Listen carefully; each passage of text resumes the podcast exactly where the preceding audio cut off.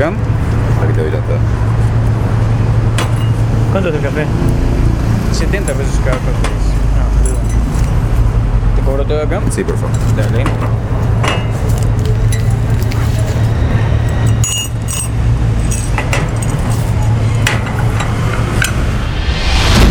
¿Dónde es esto? Acá. Es Congo FM, esa. Congo FM, acá. Mirá. No, aquí sí. Sí, acá. Séptimo.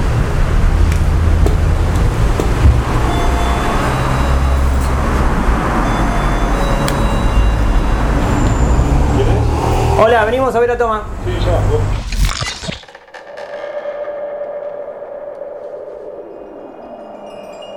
Esto aire, aire, aire es aire. Un podcast sobre radio. Dame aire. Lo hacemos Efraín Rosenberg y Adrián Kaplan Krep.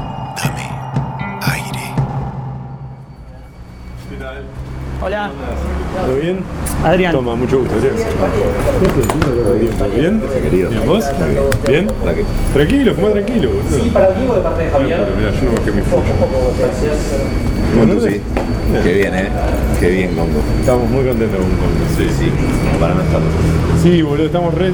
Yo todavía estoy muy sorprendido, pero ya más que la sorpresa hay una cosa de alegría que es tremenda, porque principio estábamos como más seguros de que iba a funcionar todo mal. Ahora, claro, boludo, son las primeras reuniones que teníamos con Clemente. Eh, esto es posta, las primeras reuniones era como... Y boludo, sabemos los dos que cada vez que nos reuníamos, en algún momento decíamos, tenemos que saber que nos van a escuchar 300, 400 personas cada mañana al principio, va a ser difícil, esto hay que remar y qué sé yo. ¿Y en cuánto están? Y ahora nos están escuchando entre 10.000 y 15.000 personas. Que en realidad es el tope que nosotros tenemos de streaming, ¿viste? Claro. Porque el problema del streaming es que como es en dólares, ¿Sigue siendo así si le bajás la calidad entra más gente? ¿Sigue Yo no estoy muy seguro así? de esa parte, porque no, no manejo mucho la parte técnica. Lo que sí sé es que vos podés, por ejemplo, poner un streaming para 900.000 personas. Pero el problema es que tenés que pagarlo eso en dólares. Entonces Claro. tampoco te sirve tener un streaming para 900.000 si no lo vas a cubrir. Lo mejor es ir al revés, ¿viste? Es como llegar al techo, Y ahí subís. dar el paso, llegar al techo. Y nosotros hay un montón de cosas que no hicimos, Claro. con- tipo publicidad de cómo, o sea, hay muchas cosas que todavía no, no hicimos. ¿Quién? Vamos. Todavía no hicimos todo eso.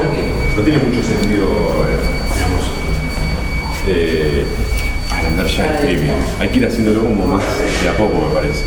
Pero, pero al toque ya nos escuchaba mucha gente desde el- los primer- las primeras semanas. También siento que eso se debe mucho a ellos, ¿viste? Claro. También siento que eso se debe mucho a ellos, a, a lo que tracciona a Sexy People desde siempre, mucho más.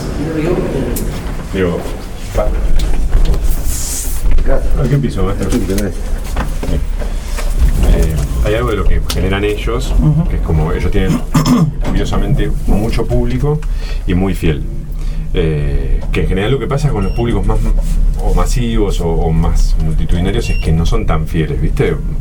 Eh, ellos tienen un público de mucha gente que encima es muy fiel y eso genera como mucha tracción después por otro lado, es como que si se fuese ramificando de alguna manera, porque Claro. ellos a su vez recomiendan y es como una dinámica, hasta luego, buenas tardes. Eh, Que va fidelizando a todos los que vienen. Claro, boludo, porque se va generando como una cosa medio familiar, medio fanática, pero fanática en el mejor sentido, ¿viste? Yo no estoy muy en contra de los fanatismos y de las cosas. Eh, de hecho, yo pienso que el fanatismo está buenísimo porque tiene más que ver con el amor a algo que con el odio al otro. Lo que pasa es que hoy está todo medio confundido, entonces Sí. está mal visto el fanatismo. y a mí me parece que es una- El tema es el fundamentalismo, por ahí. Pero el fundamentalismo lo, lo mismo, digamos. Si es claro, algo- pero no es fanatismo, hay una, hay una línea ahí. Está hay buena una la diferencia, Sí. digo, si, es con- si es por amor a algo, para mí está todo bien. Si es con odio a lo, a- a lo contrario, ya es una boludez. Pero sea fundamentalismo, fanatismo, lo que fuere. Bueno, esto pongo casita. Esto, esto es el, el bebé que tenemos hace poco. Uy, hijo de puta, yo no le pego nunca. Es como el USB esta llave, Cacu. Sí, Permiso. No, Hola. Lo un lado, pones del otro y nunca, nunca engancha. Es como el USB, hasta que después en un momento engancha. Eh, Kaku, bueno, productor de Sexy People. ¿Qué tal estás? Adrián. Eh, ¿Vamos? Está por acá. Está en el baño, seguro. Bien.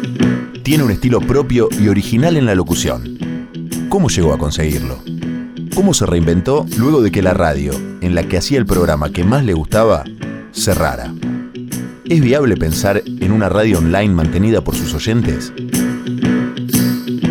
Hoy le damos aire a Toma Durrié, locutor, periodista y actual conductor de Mentiras Verdaderas en la primera mañana de Congo FM. Bueno, la verdad es un lujo este estudio y se ha convertido medio como un emblema de los tiempos, ¿no? Para, para un poco los laburantes de la radio, los laburantes de, de los medios en realidad, porque estamos en un contexto jodido para todos. Sí. Y leíamos una publicación tuya de, de febrero cuando inauguraban el estudio que, que contabas que fue medio turbulento todo el año pasado y que, y que ahora eh, de, pasar a estar muy angustiado era una felicidad que te sobrepasaba porque había un momento en donde no podías salir del laberinto ni siquiera, ni siquiera por arriba. Ese momento me imagino fue complicado, la, noticia de- del no va más y de que cambie, se reestructure un, un programa que venías haciendo en otro lado y que lo sentías propio y, y tenía tu impronta. Eh, ¿Cómo fue transitar ese momento? Bueno, yo dos veces viví una situación similar con respecto a la venta de una radio o el cambio de dueños y sentir que un poco todo lo que había construido hasta ese momento en mis espacios se iba, se iba a pique. El, primer ejemplo fue el de Radio 1, que en su momento eh, cambió de dueño y lo que yo venía armando en esa radio, que tenía un espíritu también muy muy no sabía bien cómo decirlo, porque no es rebelde la palabra, pero sí un espíritu muy propio, o yo, yo lo sentía como un proyecto muy propio, eh, se terminó de un día para el otro. Cómo lo viví yo fue muy parecido a lo que sucedió con Blue eh, el año pasado, en el 2018, que fue... eh, es una crisis inexplicable porque mm, yo lo siento de un modo muy similar a, a lo que puedo sentir cuando pierdo una persona que quiero mucho. Eh, me agarran crisis, lloro mucho, me enojo, eh, siento que todo está perdido, que no hay vuelta atrás de eso. Y la sensación con Blue fue incluso hasta te diría más, más profunda porque yo había estado mucho tiempo en Blue y yo vi un poco cómo fue la evolución. Yo fui parte de esa evolución. Digamos, el primer gran quiebre fue quizás la llegada de Sexy People o de, de gente sexy en ese momento que un poco nos habilitó a todos los que estábamos ahí presentando más canciones o haciendo una radio más de fórmula, nos habilitó a todos a dar un paso para adelante. Cuando sucede eso, empieza a cambiar bastante la programación. Yo tuve la suerte de que mi jefe en ese momento, Vaca, confió en que yo podía seguir siendo parte de la programación y que podía aportar más de lo que estaba haciendo hasta el momento, que era presentar canciones. Claro, se- se- como que se abrieron un poco más los programas. Se abrió todo. Claro. En realidad los programas que no se abrían, o, o los, por ahí los, los- los locutores o los conductores que, que no daban ese paso para adelante, no porque no quisieran, era directamente porque pasaban a otro, a ocupar otro espacio, o, o quedaban por ahí fuera de, de la radio, porque por la llegada de otro programa, lo que fuera, digamos, no importa. Pero en mi caso, no fue así, fue lo contrario. Fue como, bueno, dale, a ver ahora. Claro. Y en ese a ver ahora, yo dije, bueno, no sé, vamos, qué sé yo, algo va a aparecer. Y bueno, ahí tuve un poco de suerte, fueron apareciendo secciones dentro de mi programa, dentro de un formato que hago yo de radio, que no es el, el que conocemos como magazine y demás. Bueno, todo eso que yo venía construyendo, eh, de un día para el otro te dicen, che, esto se acabó. Y así comenzamos esta segunda hora de Blue Records. Con este himno. Todos de pie. The Ramones, los Ramones, como prefieren. Jesus Sensation. Hasta las 23, acá en Blue 100.7. Claro que sí. La música te conecta.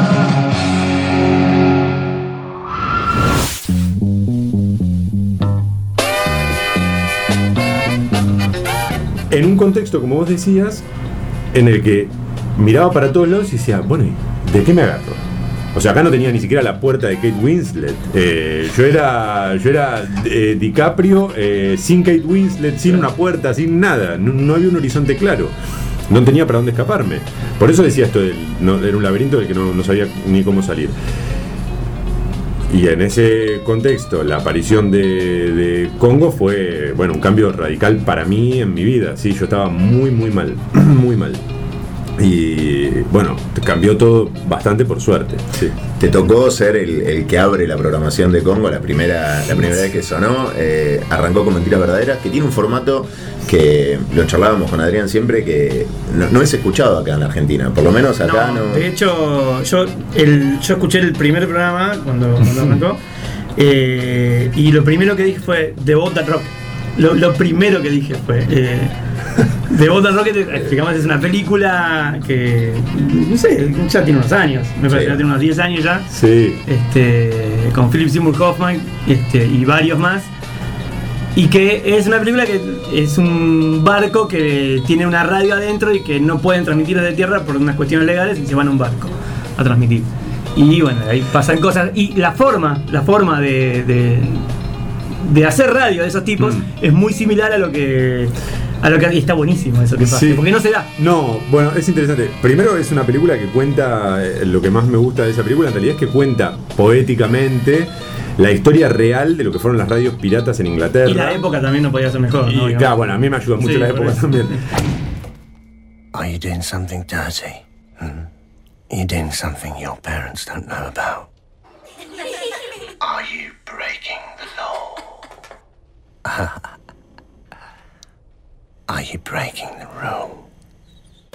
Open your knees and feel the breeze. Because Gavin's back to stay. Now it's just you and me, and I'm looking right up your skirt.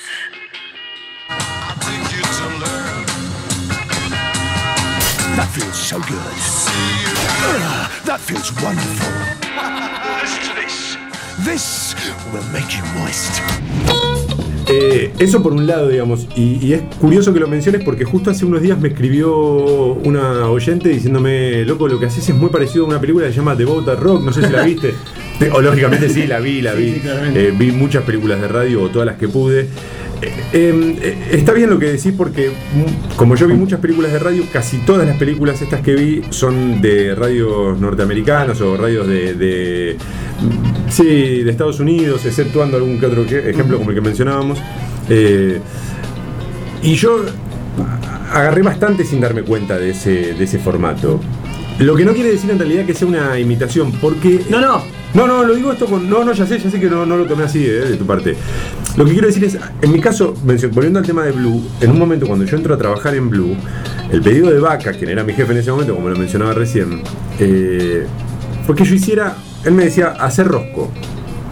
Entonces yo le decía, sí, sí. Yo, yo quería entrar a laburar ahí, no me importaba. Él me decía, pero hacer rosco, ¿eh? Sí, sí, le decía. Yo no tenía más ¿Qué puta es? idea de qué me hablaba Rosco. Roscoe fue un DJ de Estados Unidos, ellos le llaman DJ, eh, fue un Sí, sí. conductor de radio de Estados Unidos muy zarpado, muy zarpado, el mejor Tipo haciendo... Howard Stern, una onda así o más. No, todavía? no, no, porque el formato de Rosco es más parecido al- a lo que hacía yo en esa Blue, que Mm. era un tipo que presentaba canciones y las desanunciaba. Eran casi todas canciones soul, eh, o todas, sí, me atrevo a decir que todas eran canciones de, de soul. Pero lo hacía de un modo muy poético, no era un presentador que decía, escuchamos a, no sé, qué sé yo, a James Brown, I got you". No, era, era I feel good. Eh, Era más, eh, más poético lo que le hacía. De ¿Onda Ruso Berea cuando se pone a presentar canciones? bueno, hay algo de eso, hay algo de. Lo que pasa Él es que. también tiene mucho escuchado eso. Claro, claro, él tiene mucho de. Él, él también escuchó mucha radio de Estados Unidos. Y. Bueno, entonces me pedía esto.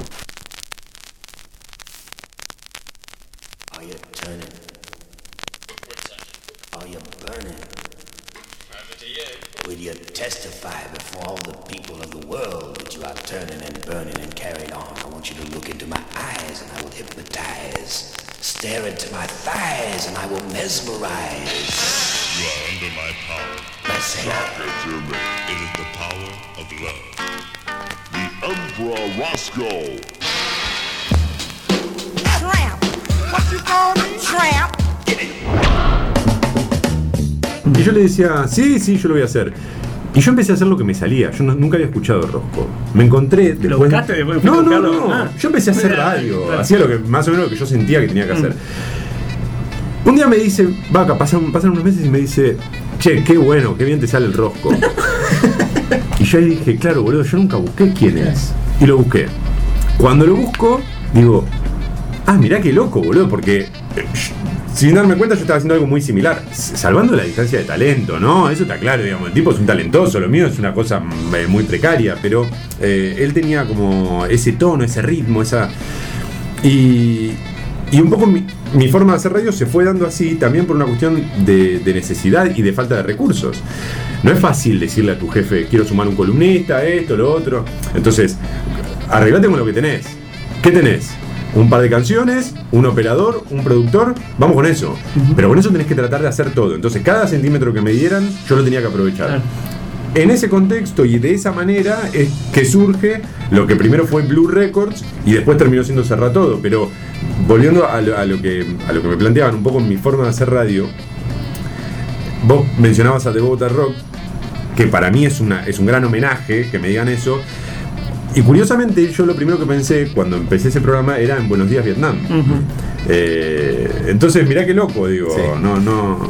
Y a ese, a ese formato de, que terminó siendo hace rato, después hubo que reacomodarlo para abrir una primera mañana acá en Congo. Y a- Absolutamente. Y a, es- a- a esa importancia de, de la música y de la cadencia y de la poesía, hubo que sumarle también un poco de información desde tu procesamiento y desde tu bajada de, comunicación.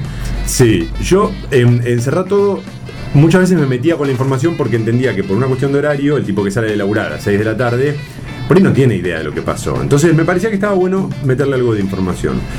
La primera mañana es mucho más informativa, necesita ser mucho más informativa. eh, y a mí siempre fue algo que me interesó usar a los medios de comunicación como un canal para expresar no solo algo que tenga que ver con me gusta esta canción o me gusta esta banda, sino con algunos puntos de vista sobre lo que nos atraviesa. El ministro de Hacienda, Hernán Lacunza, dijo que el gobierno buscará postergar los vencimientos de los bonos de manera voluntaria, sin quita de capital ni reducción de intereses, para aliviar el peso de los pagos de la deuda durante los próximos cuatro años. Qué bueno que lo destaque Clarín, porque dice Alberto F. en silencio optó por no comentar los anuncios, pero a su gente le dijo que por lo menos hay un norte.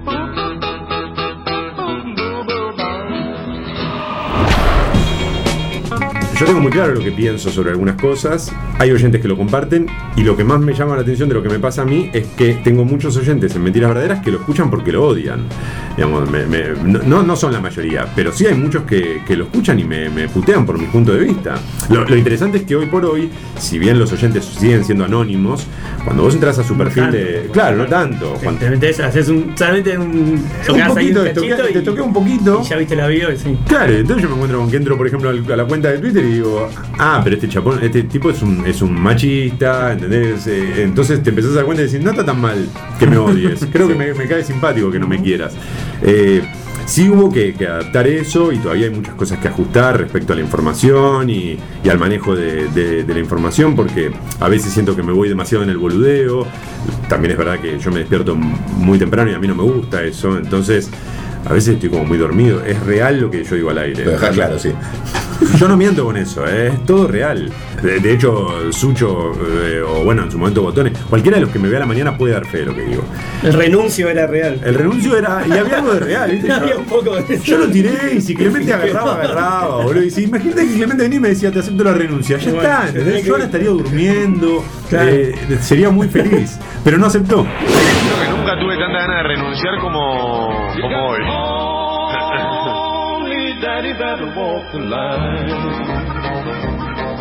¿Entendés que yo le vengo dando lo mejor de mí a este show y vos lo venís a arruinar con esto?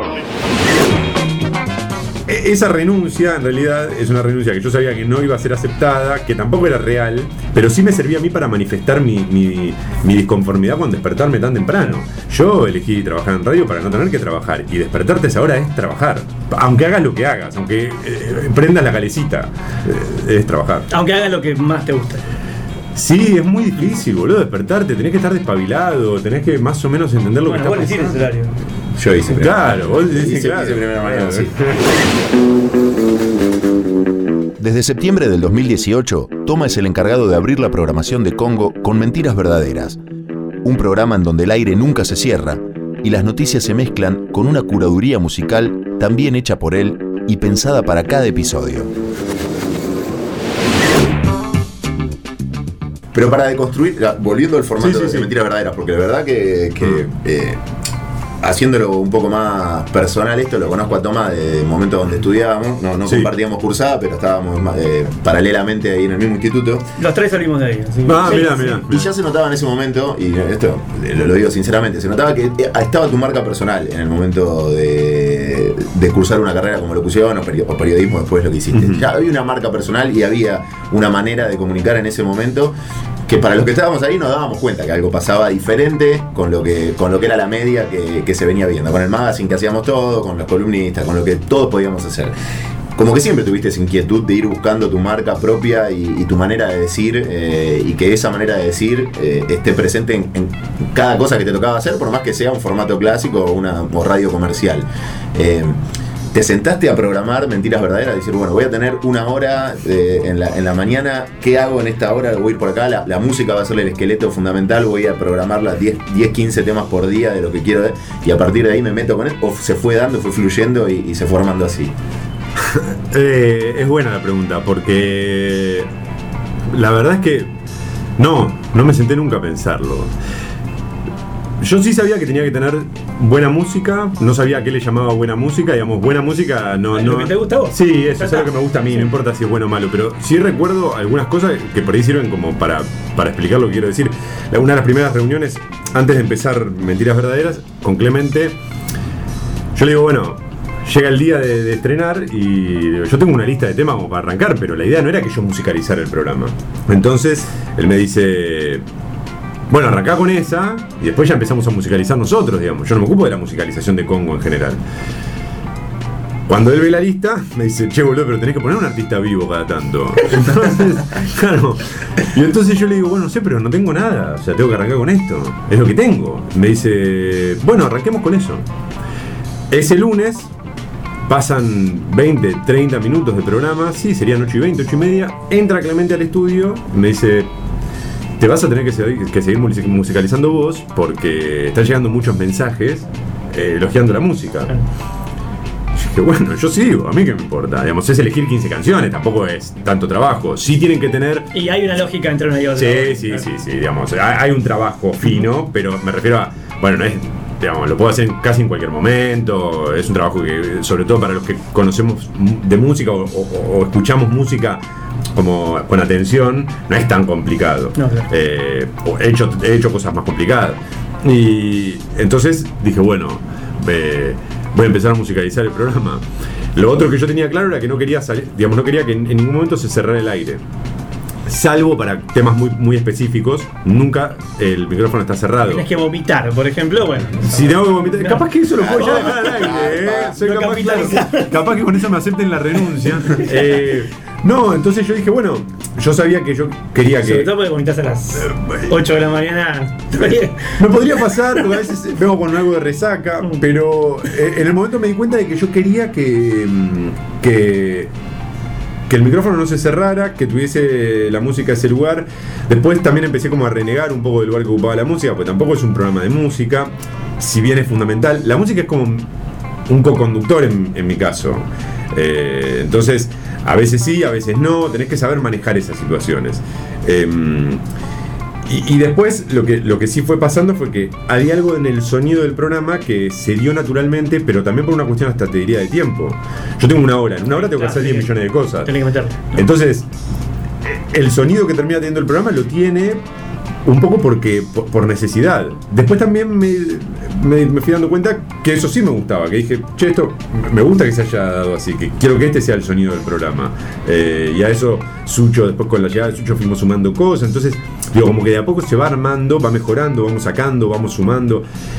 No es muy claro, no es que yo un día dije, Mentiras Verdaderas va a sonar así. No, no lo tengo ni yo muy definido. Respecto a lo que vos decís del estilo y demás, yo te lo agradezco, lo tomo como de verdad como un elogio. Yo nunca, nunca ni me di cuenta de eso, ni, lo percibí, ni lo quise hacer. Sí, todo el mundo decía, este pie es un soberbio, y algo de razón tenían, pero no es que yo decía, tengo mi estilo. De hecho, tampoco lo, reconozco yo, no me doy cuenta que yo tenga un estilo distinto a cualquier otro. Está todo, botones. Un segundo, un segundo, un segundo. Un segundo, frenalo, frenalo. Escribe Tommy a través de la app de Congo y me dice, a ver cuándo sumás algún tema de, de Velvet Underground, toma. Bueno, quiero aclarar lo siguiente, por eso eh, me pongo de mal humor cuando piden temas, porque han llegado tarde, amigos. Debe ser quizás la primera vez que escuchan este show y son bienvenidos, por supuesto, pero tengan en cuenta que lo estamos haciendo hace más de un mes y ya hemos pasado Velvet Underground y hemos pasado muchas de las bandas que nos piden, entonces, por ejemplo, La Renga. Entonces, siéntense, disfruten del film, que van a volver a sonar de Velvet Underground, los Rolling Stones, La Renga, etcétera, etcétera, etcétera. Dicho esto, muchas gracias. Por favor, vuelvan a colocarse sus auriculares y muevan el pie. Cualquiera, puede ser el derecho o el izquierdo, al ritmo de la siguiente canción. Mentiras Verdaderas, en Congo, arrancó de lunes a viernes en el horario de 8 a 9 de la mañana. A pedido de los oyentes, se extendió media hora más. Ahora arranca 7 y media. Por otro lado, Toma también tiene su espacio en Blue 100.7, de lunes a viernes de 18 a 22. Cuatro minutos pasaron de las seis de la tarde y en Blue 100.7 escuchamos a Softcell con Tainted Love. Aquí estamos listos para hacerte compañía en las últimas horas de este martes con algunos de los títulos del día, información respecto al tránsito y las mejores canciones de todos los tiempos. Mi nombre, Toma Durrié. Y seguimos con Charlie Puth, One Call Away en Blue 100.7. Bienvenidos. Pensando en esto que, que estabas diciendo y estás enumerando ahora, estás hablando de, tanto de Mentiras Verdaderas, que es el programa que tenés ahora, como del otro programa que tenés en Blue también, eh, y es lo último que estás haciendo ahora, lo que estás haciendo ahora básicamente. Quería ir para atrás, pero no al primer laburo que tuviste en radio, sino a por qué la radio. Bueno, yo. es medio raro ¿Cuál fue el primer acercamiento? O sea, ¿cómo, desde qué momento en tu vida dijiste la radio es lo mío? Y Sí. no hay otra cosa. Yo desde muy chico siempre la odié a la radio, desde muy ¿Por qué? chico, porque mi vieja escuchaba mucho radio. Entonces, siempre la radio era una voz que competía con la mía. Entonces yo volvía de jugar al fútbol y le decía, che vieja, creo que me hice el tobillo, pará que en la radio están diciendo algo importante. mi vieja la amo con el alma y ella siempre me cuidó mucho, pero era, era un chiste, eh, o es un extremo como para explicar lo que yo sentía. Era como, nos sentábamos a comer y estaba la radio. Y pasaba cualquier cosa y era la radio, y la radio, y la radio. Entonces ocupaba un lugar la radio en mi casa que yo decía, ¿qué carajo pasa con la radio? Porque le- mi vieja le contestaba a la radio, le cantaba las canciones, hacía coros, llamaba, mensajeaba. Para un poco, ¿qué carajo pasa con la radio? Bueno, entonces la odié, la odié profundamente. Siempre tu vieja desde el lugar de oyente nunca hizo nada más. No, no, mi vieja siempre oyente. Siempre oyente. Lo que pasa es que, bueno, ahí está. eh, Eso es algo, es buena la pregunta, porque siempre pienso en el oyente de radio, pero el oyente de radio, no estoy hablando de aquel que alguna vez eventualmente escucha y que No, le no, gusta. no, el oyente en serio, sí. El oyente. Sí. El tipo que se compromete. Mi vieja, yo la he visto llorar el día que terminó el programa de Quique Pessoa. Lloraba, pero lloraba como si. Ahí volvemos, como si fuese de ella el programa. Y en realidad ella era del programa. Eh, y, y entonces, al principio yo lo odiaba, perdón. Me- Ah, yo al principio lo odiaba. En determinado momento yo me voy a vivir a San Pedro porque allá vivían mi abuela y mi tía. Mi tía era profesora de inglés particular y tenía publicidad en una radio de ahí de San Pedro. Y San Pedro, aparte, es la cuna de. Sí, yo ni sé, en ese momento ni lo sabía, eh, la sí. verdad. Sí, sí, claro, hablamos de Lalo, Lalo, Fernando Santacta, Bravo. Fernando Bravo. Santacta, claro, también. Eh, Mónica y César. Mónica y Mónica y César, César claro. también. Eh, probé primero con los duraznos de Mónica y César, después dije, no, me conviene los medios. Santacta. Eh, Santacta. Sí, sí, sí, sí. Eh, eh, no, hay cada uno. No, te digo, San Pedro nos dieron mejor. Bueno, y me encuentro yo con que mi tía le dice al dueño de la radio, mi sobrino tiene una voz divina. Lo que dicen todas las tías. Y el tipo le dice, bueno, que venga. Y ¿A yo quién, empecé a ir. ¿A quién? Al dueño, de la radio. dueño, ah. Claro, le dice esto al dueño de la radio. Y yo empecé a ir. Mm. Y qué, qué sé yo, ¿viste? No sé, capaz que. No sé, capaz que algo pasa. Entonces me dice sumarme a un programa que estaba los fines de semana, que era de política, y me dice, bueno, sumate y hace la columna de deportes, algo, para hacer algo. Siempre los deportes se los menosprecia. Bueno, así estamos, con el periodismo deportivo. Pues nos quejamos del periodismo, Efra, pero vamos, eh, que el periodismo deportivo, mamita. Bueno, y entonces eh, en esa época no había internet o tantas computadoras, no era tan fácil, no había celulares y demás, entonces yo inventaba los... El tipo me decía, bueno, ¿quiénes juegan hoy? Entonces yo, Y era buena. Partidos que yo, yo inventaba partidos. Entonces le decía, bueno, juegan talleres contra boca, yo se los inventaba al aire. Pero el tipo creía que yo le estaba hablando en serio. había, había oyentes. Sí, Tenía- pará, claro, pará, no claro. Claro. Lo peor de todo es que en un momento yo me olvidaba de lo que había dicho y le empezaba a repetir. Yo había dicho jugar talleres Boca y talleres Racing 10 minutos después. Entonces llamaba a la gente para putear. Yo al principio la pasaba muy mal, ¿eh? me ponía muy nervioso, no me gustaba que se prendiera la luz de aire porque sabía lo que estaba pasando. Y además yo iba con mucha resaca por el programa de los sábados a la mañana y yo. ¿Qué edad tenía? Y yo tenía 17, 18 Ah, años más o menos. Había terminado el colegio. Y entonces em- eh, empieza a pasar esto y yo me daba cuenta que lo- los sábados mucha gente llamaba para putearme. y yo digo, No es malo eso. no, claro. Entonces yo en ese momento Porque dije, llama, está generando algo, claro. ¿qué le pasa? Claro. Suspenden el asado para llamar, para putear a un chico de 18 años que está acá haciendo patria, diciendo los partidos de fútbol. ¿Qué es esto? ¿Qué algo está algo hay acá? Que yo no lo al toque me di cuenta que había algo ahí que no se podía, yo no podía explicar, todavía hoy no puedo, y, y era mucho más fuerte de lo que yo me imaginaba. Y en un momento, yo al principio quería que se apague la luz de aire, y en un momento empecé a decir que se quede prendida. Algo va a pasar. Que es no lo sé. que decís ahora en mentira verdadera, dejás prendido todo el tiempo. Ah, Claro, Sí. mirá qué loco, no lo había pensado nunca eso. ¿Vos sos psicólogo? No. Deberías. Eh, y entonces dije, que esto no se apague, porque yo no sé qué puede pasar. Puedo llegar a decir algo que no sé, qué sé yo qué va a pasar, no sé qué puede terminar esto. Y ahí dije, y yo quiero hacer esto. Entonces lo llamé a mi vieja, mi vieja me yo, perdón, yo en ese momento también trabajaba en una casa de computación copiando videojuegos. Y ¿Qué época una época bárbara, boludo. De Counter Strike, Sí, sí. copiaba y copiaba. Y, y me copiaba los juegos, copiaba los juegos, y en un momento los copiaba cada vez más rápido para irme a la radio y estar todo el día ahí, sin hacer nada, ¿eh? Me sentaba, me, me quedaba mirando. Y un día le dije a mi hija, che, quiero hacer esto. O sea, me- por algo, algo me pasa acá. Entonces mi hija me dijo, bueno, estudia locución. Porque Era mi había, tenía la idea de radiolocución. Eh, hoy cambió bastante eso. Entonces me puso, me, me- me mandó a estudiar locución. Y así empezó todo esto. Igual tenías la voz para hacer. Sí, Yo lo que no pasa podría haber estudiado locución. No sé, porque para mí no es una cuestión de voz, ¿eh? Para mí es una cuestión No, de no, no, para ya sé, pero bueno, si tenés la voz mejor. A mí, sinceramente, lo que me pasó con la locución es que yo no estudié locución para, para, para hacer locuciones comerciales o para ese tipo de, de trabajos. No los menosprecio en absoluto. Conozco gente muy talentosa que lo hace. Lo mismo que el doblaje. Hay gente que es excelente haciendo ese laburo, ¿eh? Me saco el sombrero. A mí lo que me pasó con la locución fue que nunca me interesó eso. O sea, siempre me. me- yo- decía, bueno, no sé cómo es. Hago esto y después trabajo en radio. No sé cómo, cómo era, ¿viste? Yo quería trabajar en radio. Y, Y había que despertarse temprano. y había que despertarse temprano, claro. Y yo, dije- y yo no me quería despertar temprano, pero estudiaba a la mañana. Y bueno, y así fue que, que entré a medio a trabajar en radio. Esa fue mi primera experiencia. Yo después, cuando llego a Buenos Aires, estudio locución, empiezo a hacer un programa con amigos míos, eh, alquilando un espacio. Y ahí fue donde dije, bueno, ya la responsabilidad era otra y, y quería ver qué me pasaba también, cómo funcionaba eso. Y eso empezó como a evolucionar y yo me daba cuenta de que me gustaba mucho hacer ese, ese programa, que, que disfrutaba eh, todo lo que era la preproducción, pensar en el programa, al estar al aire. Eh, ya ahí era indudable que yo al aire era, era feliz. Cuando estaba al aire no había... No sé, no sé cómo... ¿El 38 se llamaba? El 38. 38. Ese fue el famoso 38. Eh, que ese fue mi primer programa de radio en el que, bueno, yo ya era conductor y, y la responsabilidad recaía ¿Lo, sobre lo habías ideado vos o venía, te- te sumaste a un. un- No, no, lo, lo, ide- lo- sí, lo ideamos en realidad con este Claro, grupo de amigos eh, que- y era un programa en el que a mí se me, se me había ocurrido que se podía llamar el 38 y que podía terminar con un efecto de tiro que nos iban matando a todos. Entonces, de golpe estábamos todos hablando y iban desapareciendo a uno, se escuchaba un tiro y era, oh, qué cagada, no sé qué, y seguía, en- no sé, con cualquier cosa.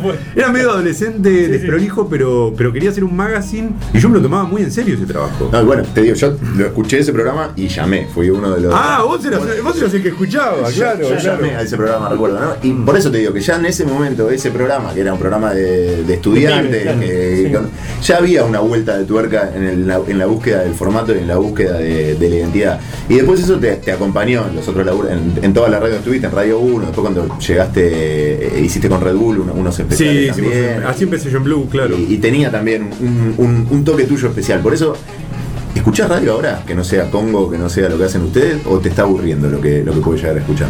No, yo escucho radio, la verdad es que sí, digamos, trato de escuchar radio. ¿A quién escuchas? Eh, y, eh, Hoy por hoy la verdad es que voy haciendo más zapping que antes. No, no encuentro nada que me tenga muy atrapado. Lo único que me, me sigue atrapando y es como una especie de, de- soy me siento una mosca medio boluda que va siempre a la misma telaraña, que es eh, Dolina.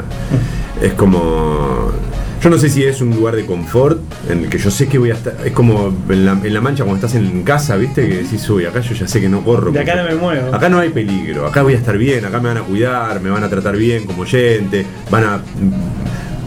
Se van a preocupar por mí, por mi, por mi vocabulario, por mi. Bueno, por todo eso, digamos.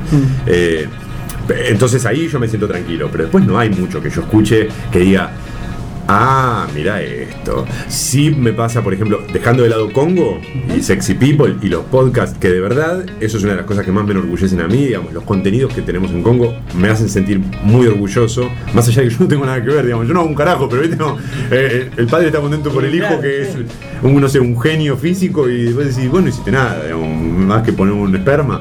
Eh, bueno, a mí me pasa lo mismo con Congo, yo no hice un carajo, pero estoy orgulloso por mis compañeros. Y eh, lo único que, que sí hoy me, me- me atrae o me causa gracia o me resulta eh, seductor es eh, últimos cartuchos, pienso, porque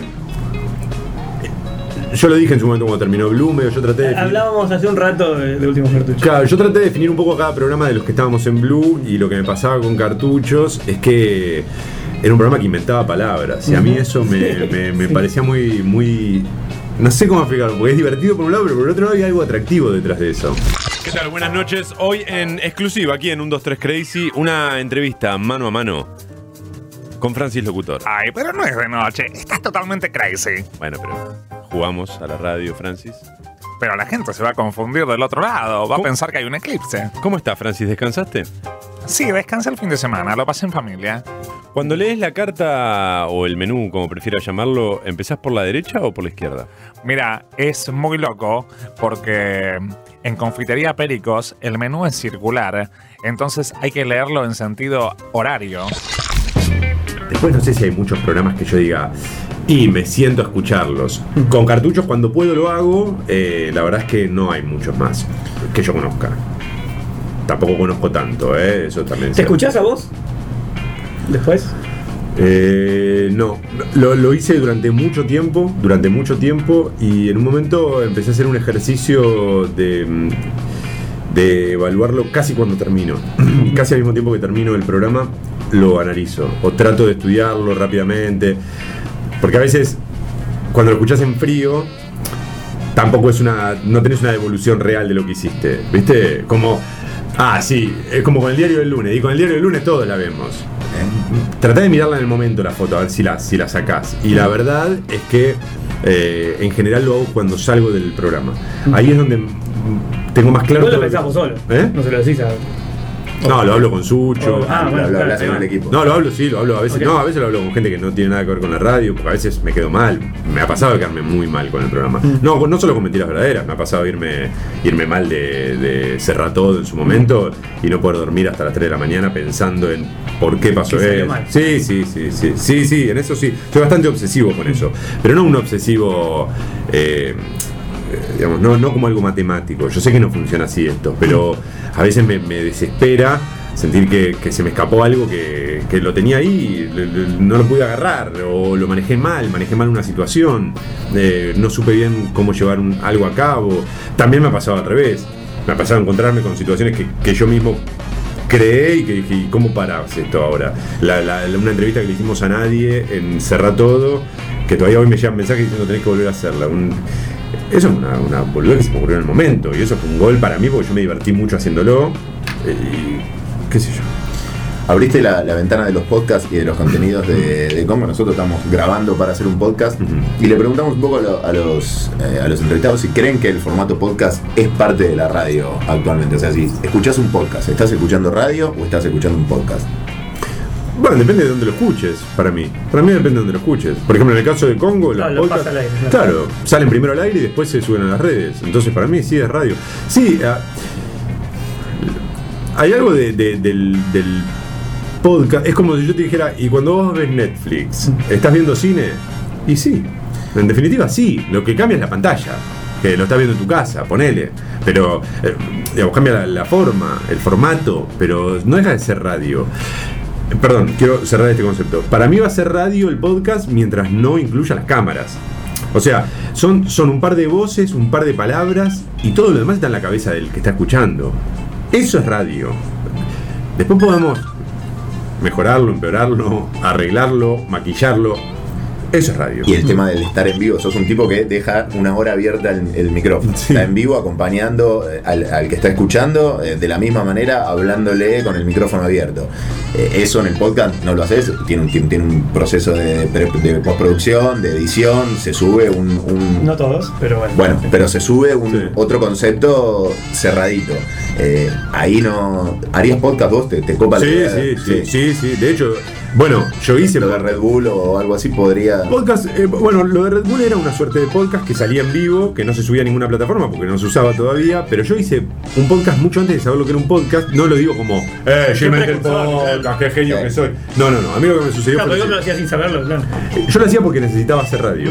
Cuando pasa lo de Radio 1, que yo como mencionaba recién, que esto de que se vende Radio 1, qué sé yo, bla, bla, bla, yo me quedo sin trabajo.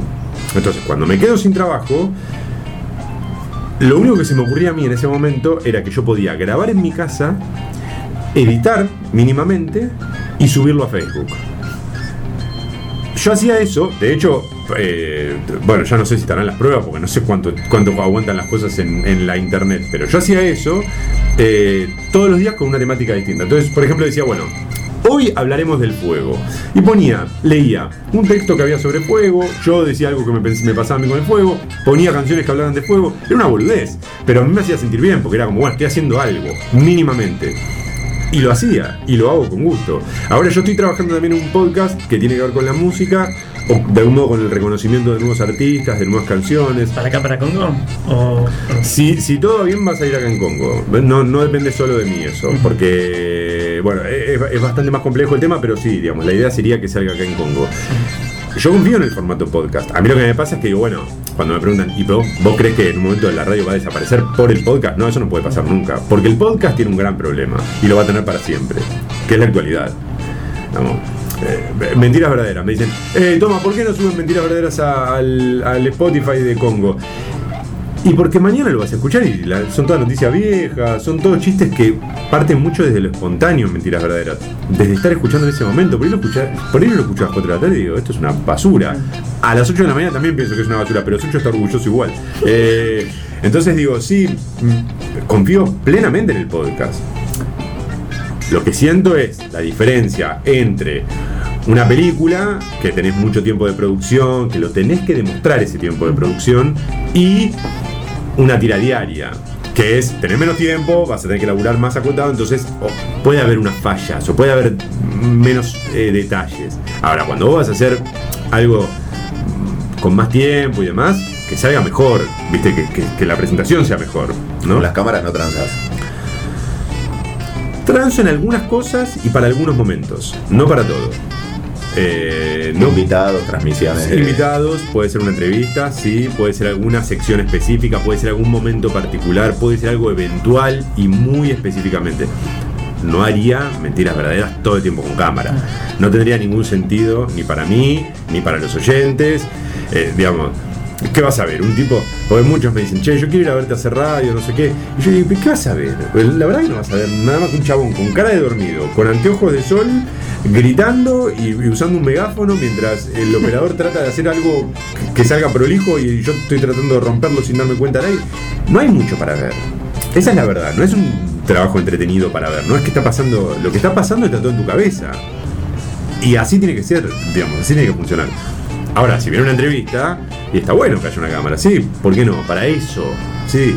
Otra de las cosas que nombraste y que, se- que te las apropias mucho porque son parte de, de mentiras verdaderas son los mensajes de los oyentes. Tienen ustedes un, un, un La app, chat sí. en, la, en la aplicación, una app donde caen muchísimos mensajes, pero también se podría hacer por WhatsApp o cada radio elige la, la manera de comunicar.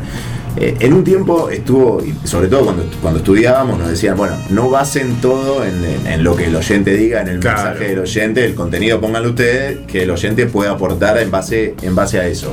Pero con las nuevas tecnologías esto se hizo cada vez más instantáneo y tenés al toque la devolución y hasta el chiste que viene del oyente y te lo apropias vos también, citándolo. Eh, ¿Te costó incorporar eso o fue, fue fluyendo solo? No, porque yo siempre tuve muy claro que yo puedo hacer el programa sin los mensajes de los oyentes. Eh, Eso es un poco. Después, cuando me tocó dar clases a mí, yo también di clases eh, para pagar las expensas. Eh, no, no, me gustaba dar clases. Pero cuando. Pero pagaba las expensas. Pero pagaba las expensas. Sí, a veces no llegaban ni a cubrir las expensas. Ahora que lo pienso, no me sirvió. Eh, a mí lo que me pasaba, que yo se lo decía a mis alumnos, era, no piensen en los... O sea, pensá siempre en el oyente, eh, hacé la radio eh, para el oyente, pero no por el oyente, ¿no? Entonces, digamos, yo... Tiene que gustar a vos. Claro, yo lo hago por mí, pero lo hago para vos, digamos, no es que... No, no, si te no gusta, creo- si al oyente le gusta, mejor. Claro, pero yo no caigo en eso de. No, yo nunca pensé en el oyente. No, bueno, eso es una falta de respeto, porque loco, digamos, yo también me tengo que preparar. Yo no puedo dejar de leer un día. Porque eh, ahí. Si lo haces sin pensar en el oyente, no lo hagas. Porque es radio, para el otro. No, es que hay una cosa, Entonces- viste, yo hago radio para mí, que está como bien visto decir yo hago radio para mí, porque. eh, No, ese mensaje es una, es cualquier No, lo cosa. haces para que te escuchen. Eh, claro, lo haces para que te escuchen, primero porque es un- una rama del arte, entonces na- ningún artista, digamos, Van Gogh no pinta para él, Van Gogh pinta para que lo vean los demás, quiere comunicar algo, no para que lo amen, quiere comunicar algo, quiere que se lo escuche. Bueno, lo mismo pasa, o que se lo vea, lo mismo pasa con la radio para mí. La sensación que tenía yo era, si el oyente me devuelve, yo sabré qué hacer con eso, pero yo no lo voy a hacer para que me devuelva. O no voy a depender el programa de que me lo devuelva. Eh, incluso en mi caso siempre fue como al revés. Yo traté muchas veces, por ejemplo, con una sección que hacía hace rato, que era el oráculo, decía, bueno, no quiero hacer más esto. Y eh, a las 8 de la noche, religiosamente todos los miércoles, me empezaban a mandar las preguntas, preguntas, preguntas, preguntas para el oráculo. Entonces llega un momento en el que decís, bueno, está bien, hagámoslo, ya está, vamos a divertirnos. Hola Tomás, ¿qué tal? Soy Yago aquí desde España. Lo escucho todas las mañanas, me encanta tu programa, ¿eh? Pero es español, no es un argentino que se puede vivir allá. Pero, oiga, tío, que te paso ya mismo mi CBU y manda las pesetas. Quiero pesetas, hombre. Pero eso no quiere decir que lo hago porque ustedes me lo piden y entonces yo soy un demagogo. No, lo hago porque a mí me divierte y también a mí me ayuda a, a ver hasta dónde puedo llegar con algunas cosas. Distinto es el caso de, pongamos una consigna. Eso es, eso es lo que a mí me Palabra prohibida. Para mí la consigna es una palabra prohibida. Yo arranco el programa hablando de lo que yo quiero. Mañana quiero hablar del olvido, hablo del olvido. Lo que voy a tratar de hacer es decir algo que esté bueno sobre el olvido, si se me ocurre, o si lo leí, o si se lo robé a alguien y lo trato de citar, siempre que me acuerde, porque es muy temprano. Eh, y a partir de ahí esperaré la, la- la- la respuesta, si hay respuesta de los oyentes. Pero no es que yo voy a decir, Queremos que nos digan qué cosas se olvidaron y no lo podían creer. No. Yo empiezo a hablar del olvido porque yo quiero decir algo sobre el olvido. Eh, Hoy con Sucho empezamos hablando de su reunión de consorcio porque queríamos decir algo sobre esa reunión de consorcio. No porque decimos, esto va a ser un gancho para que no se... No, no, no, no, no, no, no, no es así. Mi, mi vínculo Claro, con si los... sirve para eso, mejor. Pero de última es lo que estás contando y punto. Lo que Sí. querés contar. Es que va a servir seguramente. Claro. Porque es inevitable. Porque también el que te está escuchando, te está escuchando por algo. Sí. Pero lo que, digamos, no es que no me interesa su opinión, es que no voy a hacerlo para que ustedes opinen. Lo hago porque yo quiero. Y después me interesa que ustedes también lo puedan hacer. Muchas veces pasa eso, que llegan un montón de mensajes y digo, bueno, no todos pueden salir al aire, eso también es real. Muchos mensajes quedan afuera todas las mañanas, y lo lamento. Quizás a veces quedan afuera los mejores, eso también pasa. No es una cuestión de eh, cuál es mejor y cuál es peor. No, no llegas a escucharlos todos. No, ni a palos, no. Pero bueno, insisto, no tengo un vínculo con él. No hagan no, eh, mensajes de oyentes, no hagan esto. ¿Y crees que fue, fue cambiando el mensaje de oyente? Depende de la emisora donde estuviste. ¿Notaste eso? Como, bueno, hay dif- diferentes tipos de audiencias y el nivel del mensaje que llega del oyente o lo que vos buscás del nivel del mensaje va cambiando depende de dónde estás. Claro, El horario también. Sí, cambia por el horario, tal cual. Y cambia, no, y cambia también según eh, la radio y según lo que me tocaba hacer a mí. En la primera Blue, que yo hablaba más de música, era. ¡Qué genio! Toma, yo también amo a, a los Rolling Stones, yo también amo a R.E.M., yo también. ¡Qué bueno lo que dijiste! Mirá cómo contaste. Cuando yo empecé a opinar sobre cuestiones coyunturales, sobre política, sobre sociedad, los mismos tipos que me decían, ¡eh! Yo también amo a los Stones, me decían, ¡ah! Vos sos un pelotudo. Entonces, y aparecían otros oyentes que me decían. Yo creí que eras un genio, Claro. pero ahora. O- No, claro. Y aparecía al revés. Yo pensé que, que a vos no te importaba lo que pasaba con la actualidad, porque siempre hablabas de música. No, bueno, está bien, era lo que el formato en ese momento me, me demandaba. Eh, digamos, pasa eso, que el oyente, va- el oyente te va descubriendo, te va conociendo, vos también vas apareciendo, vos vas cambiando, eso también puede suceder. Que un día yo digo algo que, no sé, que por ahí decepciona o desilusiona que me está escuchando. Sí, y cambia el oyente también según el tipo de radio. Ya te lo digo. Eh, una cosa es laburar en una radio, otra cosa es laburar en otra, una cosa es hablarle a cierto público, otra cosa es hablarle a otro público. Sí, sí, sí, es así. Toma Durrié con nosotros en otro episodio de Aire. Se pone en modo locutor. Un podcast de Oh, la, sí. la radio. Gracias. Hablemos como locutores. Gracias, Tomás. A ustedes. Toma. A ustedes, chicos.